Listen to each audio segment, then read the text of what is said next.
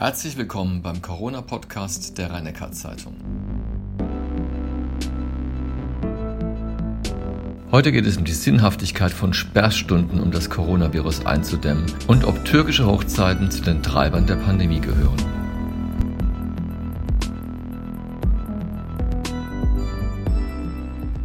Professor Kreuslich, wir haben Rekordzahlen bei den Neuinfektionen. Es wird aber auch wieder viel mehr getestet als noch im Frühjahr. Wirken die Zahlen, äh, die wir aktuell hören, da eigentlich nicht viel beunruhigender, als sie im Grunde sind? Also ich finde, der Anstieg der Zahlen ist schon beunruhigend. Nicht nur die absolute Zahl, sondern was wir eben über die letzte Woche sehen, von 2000 auf 4000 auf jetzt 7000 Neuinfektionen pro Tag, die wir sehen. Ein direkter Vergleich zum Frühjahr zur Anzahl der Neuinfektionen ist zwar möglich, also es ist jetzt die höchste Zahl, die bisher war, aber wird in der Tat etwas dadurch äh, verschoben, dass wir zu dem Zeitpunkt im Frühjahr deutlich weniger getestet haben. Andererseits ist in den letzten Wochen auch die Anzahl der positiv äh, ausfallenden Tests äh, immer weiter gestiegen. Also wenn wir 100 Personen testen, wie viele davon fallen positiv aus? Und wenn diese Zahl steigt, dann ist es ja offensichtlich auch auf tatsächlich ansteigende Fallzahlen zurückzuführen und nicht einfach nur auf die Testfrequenz. Also wir haben in der Tat sehr deutlich ansteigende Fallzahlen und das ist beunruhigend. Mal in eine Prozenterechnung zu fassen, wie viele Prozent, wie viel Prozent der getesteten Personen sind denn positiv? Das ist natürlich abhängig ähm, auch von der Region. Das kann man nicht so absolut sagen, dass man sagt, deutschlandweit sind so und so viel Prozent der Personen die getestet werden, positiv. Wenn sie einen Hotspot haben, wird die Zahl sehr deutlich ansteigen. Bei uns in, ähm, im Universitätsklinikum sind es im Moment ungefähr ein bis zweieinhalb Prozent der getesteten Personen, die positiv sind, vielleicht auch mal drei Prozent, aber unter fünf Prozent äh, der Personen, die getestet werden, sind aktuell positiv. Die Zahl war allerdings vor einigen Wochen im August, im Juli eher unter ein Prozent gelegen. Da hat sie sich schon vermehrfacht. Und wie zuverlässig sind denn diese Tests? Man hört immer wieder, dass sie auch Falschprognosen erstellen. Die PCR-Diagnostik, die wir durchführen, ist sehr zuverlässig. Es gibt mit Sicherheit keinen absolut sicheren Test, der in 100 Prozent immer das richtige Ergebnis anzeigt, aber die Sensitivität, also die Zahl derer, die wir erwischen, die tatsächlich ähm, infiziert sind, ist sehr hoch und die Spezifität, also die Zahl derer, die wir positiv testen und wirklich den Erreger haben, ist auch sehr hoch, sicherlich über 99,9 Prozent, ähm, also weniger als einer in tausend der Tests, äh, die dann tatsächlich falsch positiv sind. Absolut ist aber kein Test in dem Sinne, dass man äh, hundertprozentig ausschließen kann, dass jemand positiv getestet wird und die Infektion nicht hat. Das klingt trotzdem jetzt äh, beruhigend in dem Sinne, dass der Test doch sehr, sehr zuverlässig ist. Wie sieht es denn bei den Erkrankungen aus? Sie haben gesagt, acht Patienten liegen zurzeit in Heidelberg, zwei davon intensiv. Und wie verhält sich da mit der Entwicklung? Sind diese acht in den letzten Tagen äh, stationär aufgenommen worden oder ist es auch eine allmähliche Kurve nach oben? Also wir sehen bisher noch keinen deutlichen Anstieg ähm, der Erkrankten bei uns am Universitätsklinikum. Ähm, etwas mehr als es im Sommer waren, wo wir ja auch Tage und Wochen hatten, wo fast niemand mehr oder niemand mehr infiziert bei uns gelegen ist, aber keinen mit dem Anstieg der Infektionszahlen parallel gehenden Anstieg der Patienten, die stationär oder gar intensivstationär bei uns liegen würden. Allerdings muss man sagen, dass wir ja wissen und auch im Frühjahr gesehen haben, dass der schwere Verlauf ähm, sich nach einer bis zwei Wochen nach der, dem Beginn der Symptome oder der Positivtestung zeigt. Also eine Person wird heute positiv getestet, dann wird der schwere Verlauf sich erst Ende nächster Woche oder in der übernächsten Woche anzeigen. Wir haben also immer eine zeitliche Verzögerung, die wir auch erwarten. Mit anderen Worten, der Anstieg, den wir jetzt sehen von 2000 auf 7000 in der letzten guten Woche, der wird jetzt erst beginnen, sich zu manifestieren. Und wenn wir das bundesweit anschauen, ist eben die Zahl der Patienten, die intensiv behandelt werden, durchaus um einen Faktor 30 bis 50 Prozent innerhalb der letzten Woche bis zehn Tage gestiegen. Also wir sehen den langsamen Anstieg auch bei den schwereren Verläufen. Und es ist leider zu befürchten, dass sich das in den letzten Wochen fortsetzen wird. In den nächsten Wochen, nicht in den letzten Wochen fortsetzen wird. Jetzt haben sich ja Bund und Länder darauf geeinigt, dass schon ab 35 Neuinfizierten auf 100.000 Einwohner in den letzten sieben Tagen schärfere Maßnahmen ergriffen werden, so auch in Heidelberg und vermutlich auch bald im Neckar-Odenwald-Kreis. Ähm, hat sich da jetzt sagen wir, etwas geändert äh, in, in, meinen Verhaltensvorschriften, dass ich abgesehen davon, dass ich eine Maske in der Hauptstraße tragen soll, sollte ich jetzt noch vorsichtiger sein als bisher schon? Also ich denke, ob ich jetzt die Vorschrift auf 35 oder 50 äh, setze, ist für mein persönliches Verhalten in dem Sinne relevant, dass es unterschiedliche Regelungen gibt, an die ich mich zu halten habe, weil es sonst ein Bußgeld gibt. Ansonsten muss man sich nur den Anstieg der Fallzahlen, der Infektionszahlen anschauen um sich zu sagen, also wenn ich vorher etwas laxer damit umgegangen bin, wäre jetzt der Zeitpunkt, wo ich mich selbst und andere besser schützen muss. Die äh, Reduktion von 50 auf 35 ist nach meinem Verständnis darauf zurückzuführen, von der Politik äh, beschlossen, darauf zurückzuführen, dass man gesehen hat, dass die Kurve von 35 auf 50 sehr schnell ansteigt und dass man eher einen Frühwarn- oder ein Frühreaktionssystem einführen will, um nicht zu spät zu reagieren ist aber nicht auf äh, veränderte Erkenntnisse zurückzuführen, sondern eher auf die Tatsache, dass man von sehr geringen Inzidenzen, sieben Tagesinzidenzen, also geringen Neuinfektionszahlen pro Woche, äh, langsam ansteigende Tendenz gesehen hat, aber dann, wenn man so im Bereich 30, 35 angekommen bin, es innerhalb weniger Tage auch auf 50 hochging und deswegen etwas früher reagieren wollte. Das ist aber nicht auf Veränderungen in der Erkenntnis über die Krankheit oder über die Schutzmaßnahmen zurückzuführen. Jetzt haben ja Städte wie Mannheim äh, jüngst oder schon vor einer Woche Frankfurt diese 50er-Marke gerissen. Äh, einfach ein ganz praktischer Tipp. Sollte man diese Städte dann besser meiden, also nicht zum Einkaufen dahin fahren? Ich würde tendenziell mir generell überlegen, wo ich hingehe, wann ich hingehe, wie ich verreise. Das hat dann auch mit den Urlaubs- oder sonstigen Reisen zu tun. Ist es nötig? Muss ich das jetzt machen? Hat es eine sehr hohe Bedeutung für mich, weil ich zum Beispiel dort etwas Wichtiges zu tun habe oder eine, ein, ein wichtiges Treffen habe oder ist es auch vermeidbar? Und ich würde in der Tat alle Reisen oder Aufenthalte in Bereichen, die ein möglicherweise höheres Risiko haben, vermeiden, weil ich denke, das schützt mich und schützt andere.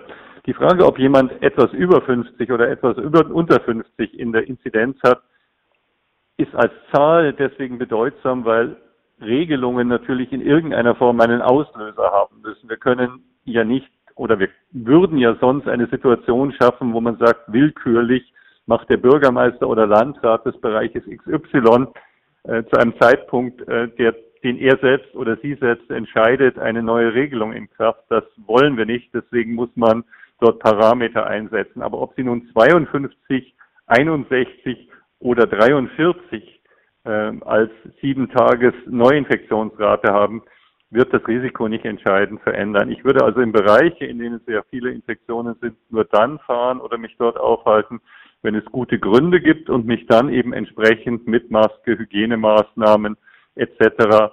Äh, möglichst gut schützen, würde vermeiden, dorthin zu fahren, wenn es ja, ganz nett wäre, aber nicht unbedingt notwendig wäre.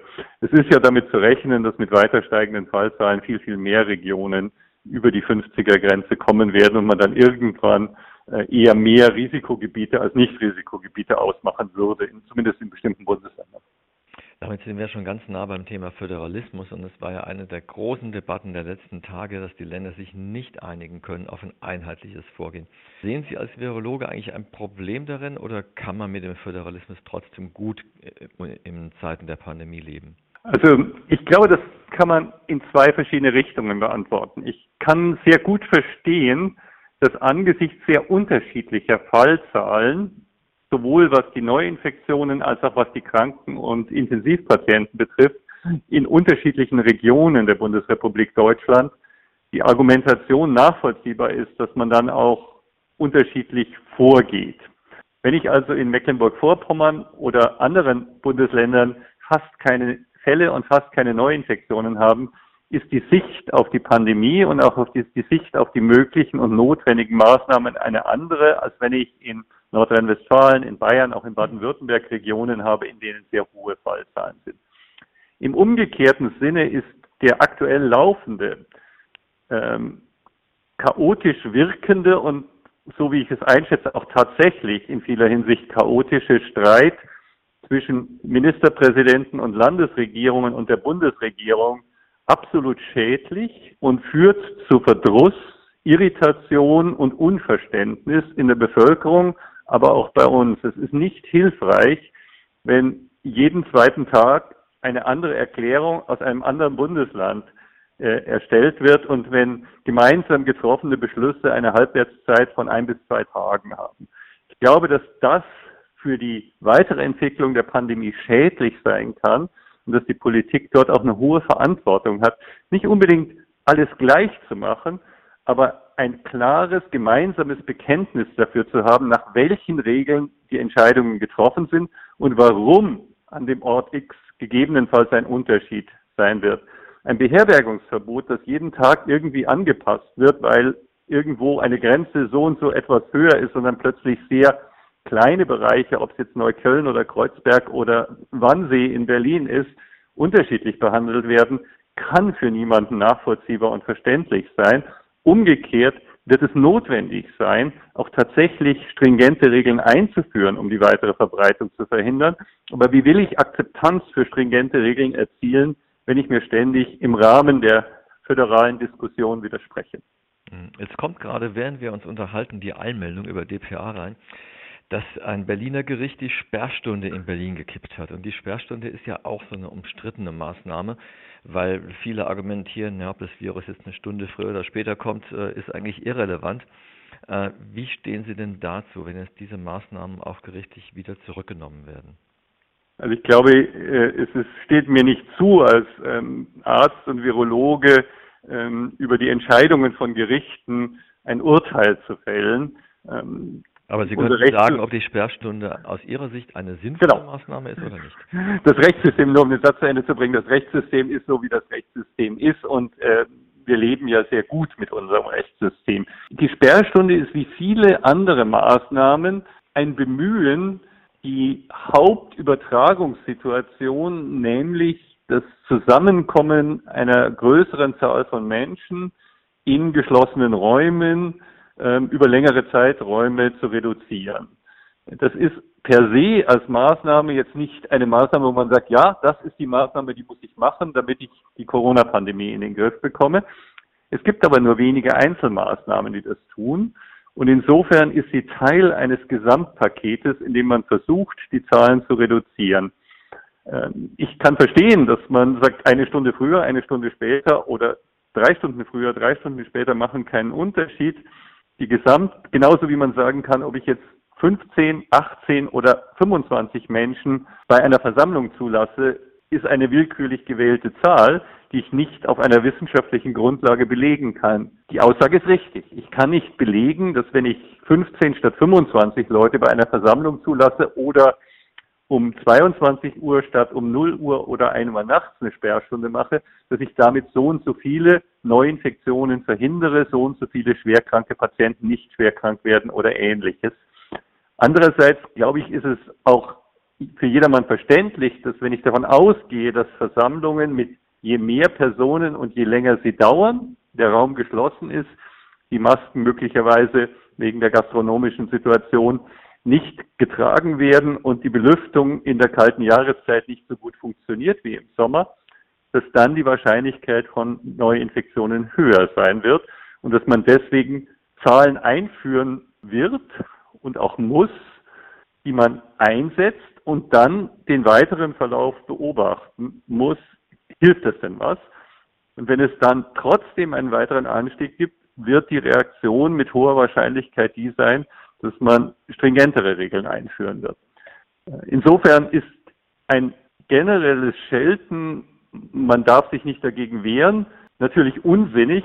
Andererseits zu argumentieren, aber hier ist doch kein Unterschied zu dem, mag zwar individuell richtig sein, aber in der Gesamtbetrachtung der Situation muss man halt zu dem Ergebnis kommen, wenn ich alle diese Maßnahmen nicht mache, dann wird vermutlich der Anstieg exponentiell so weitergehen, wie er sich jetzt entwickelt.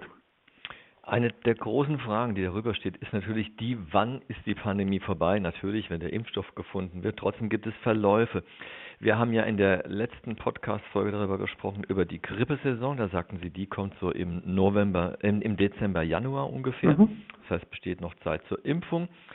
Äh, ist, gilt das mutmaßlich auch für das Coronavirus? Taucht das Coronavirus verstärkt in derselben Zeit auf, wenn auch die Grippeviren unterwegs sind? Kann man natürlich nicht sagen, weil letzten Herbst um diese Jahreszeit hatten wir das Problem noch nicht. Ähm, es ist halt erst im Januar, Februar wirklich international aufgetreten. Pandemien unterscheiden sich von den, üblicherweise unterscheiden sie sich, für diese können wir es noch nicht absolut sagen, unterscheiden sich von den saisonalen, also der jährlichen Grippeerkrankung dadurch, dass sie sich nicht so sehr an die jahreszeitliche äh, Häufung halten. Sie werden sich sicher erinnern, dass wir im Frühjahr oft darüber gesprochen haben, so im April, Anfang Mai, kommt denn jetzt die Sommerreduktion? Wird es in der warmen Jahreszeit weniger Fälle geben oder nicht? Und dass ich damals gesagt habe, ich erwarte es für einen Atemwegsinfektionserreger, weil das üblicherweise der Fall ist. Aber bei einem neuen pandemischen Erreger kann man einfach nicht genau vorhersagen, wie er sich entwickeln wird. Wir haben sie dann gesehen, ganz eindeutig, und sehen jetzt den Anstieg zum Herbst ist es offensichtlich nicht die gleiche Verteilung wie bei der Grippe, die deutlich später erst ansteigt. Also wir haben derzeit noch sehr wenige Grippe, äh, Influenza-Infektionen. Es kommt etwas später. Und insofern ist es sicher nicht die gleiche Verteilung wie bei der Influenza. Aber dennoch kann man davon ausgehen, dass im kommenden Frühjahr oder Frühsommer die Zahlen auch so wieder nach unten gehen, auch verhaltensbedingt. Also ich bin sicher, dass spätestens zum kommenden Frühjahr, Frühsommer die Zahlen, wenn sie bis dahin hoch bleiben, wieder heruntergehen. Wichtig ist nur, dass wir in dieser Phase nicht einen dauerhaft weiteren Anstieg haben, weil bis April sind halt noch sechs Monate und das ist eine lange Zeit. Äh, wenn wir die aktuell steigenden Fallzahlen anschauen, wenn wir uns die Länder um uns herum nehmen Sie Frankreich mit über 30.000 Neuinfektionen pro Tag. Wenn wir uns also die Länder drumherum anschauen, glaube ich, sollten und dürfen wir uns äh, nicht leisten, darauf zu hoffen, dass es dann, wenn es wieder warm wird, schon irgendwie besser werden wird solange wir uns jetzt im Winter vermehrt in Räumen aufhalten, in geschlossenen Räumen, auch wenn diese lüften, wie hoch schätzen Sie die Gefahr der Aerosolenübertragung ein, also der, den Flug von leichten kleinen Tröpfchen? Aerosole und Tröpfcheninfektion ist eine Diskussion, die wir schon seit längerer Zeit auch führen. Der Unterschied zwischen Aerosolen und Tröpfchen ist einfach die Größe. Beides sind Tröpfchen. Nur sind die Aerosole kleiner. Deswegen fallen die als Tröpfchen bezeichneten kleinen äh, Flüssigkeitspartikel schnell zu Boden. Aerosole können sich länger als Schwebeteilchen in der Luft halten. Und man kann sich einfach vorstellen, dass wenn Sie Schwebeteilchen länger in der Luft haben, dann werden sie in der Höhe, wo wir stehen oder sitzen, sich länger aufhalten, werden nicht auf den Boden, auf die Oberfläche fallen und dort schnell inaktiviert werden. Deswegen hat man vor diesen Schwebetröpfchen größere Sorgen. Aerosole können das Virus enthalten und können mit hoher Wahrscheinlichkeit oder eigentlich Sicherheit auch die Infektion übertragen. Es gibt immer wieder Bemühungen, prozentual zu sagen, wie viele Infektionen sind nun auf Aerosole oder auf Tröpfchen zurückzuführen. Das scheint mir eine schwierige Diskussion zu sein, weil so richtig genau sagen kann es niemand. Ich müsste ja sagen, wie viele, wie groß sind denn die Tröpfchen? Sind die jetzt größer, fünf Mikrometer, die irgendjemand ausstößt, oder sind sie kleiner, fünf Mikrometer? Deswegen ist es schwierig. Ich würde deswegen argumentieren, in geschlossenen Räumen wird die Wahrscheinlichkeit der Übertragung über Aerosole eher steigen, weil sie, wenn sie im Freien sind, natürlich die Verteilung der Aerosole durch die Luftbewegung sehr viel schneller haben werden. Ähm, wenn Sie aber Tröpfcheninfektionen haben, werden die Tröpfchen trotzdem, wenn Sie die Abstands- und Maskenregeln nicht einhalten, egal ob drinnen oder draußen, in gleicher Weise äh, wirksam werden. Insofern glaube ich, wird die Bedeutung der Aerosole eher steigen. Das hat aber für den Einzelnen keine wirkliche Bedeutung, weil ob ich jetzt durch ein Aerosol oder ein Tröpfchen infiziert wäre, werde, ist mir ehrlich gestanden wurscht. Ich will gar nicht infiziert werden. Äh, abschließend noch eine Frage. Wir haben in letzter Zeit haben wir immer eine Meldung gehabt, Großhochzeiten als Auslöser äh, von äh, Corona-Verbreitung. Mhm. Was ist denn damit gemeint? Sind denn da eigentlich immer türkische Hochzeiten damit gemeint oder andere Events? Und wie verhält sich das Ganze zu privaten Partys? Kann man da überhaupt irgendwie unterscheiden?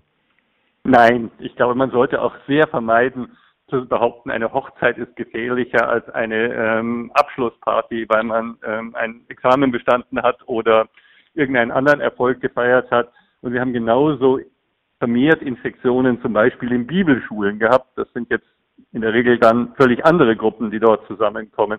Ich glaube, wir sollten vermeiden, es irgendwelchen Bevölkerungsgruppen, Religionsgemeinschaften oder sonstigen Strukturen zuzuweisen. Es ist einfach der längerfristige Aufenthalt größerer Gruppen von Menschen ohne die entsprechenden Schutzmaßnahmen und gegebenenfalls bei schlechter Belüftung. Und ob das jetzt türkische, deutsche, englische oder amerikanische Hochzeiten, Examensfeiern, äh, äh, Geburtsfeiern oder sonstige oder Bibelkreise sind, ist komplett egal. Das Virus hält sich nicht an Religions- oder Volksgemeinschaften. Professor Kreuzig, ich bedanke mich für das Gespräch. Das war die 23. Folge des RNZ Corona Podcasts mit Hans-Georg Kreuslich, dem Chef-Virologen am Heidelberger Universitätsklinikum. Die nächste Folge hören Sie am kommenden Samstag.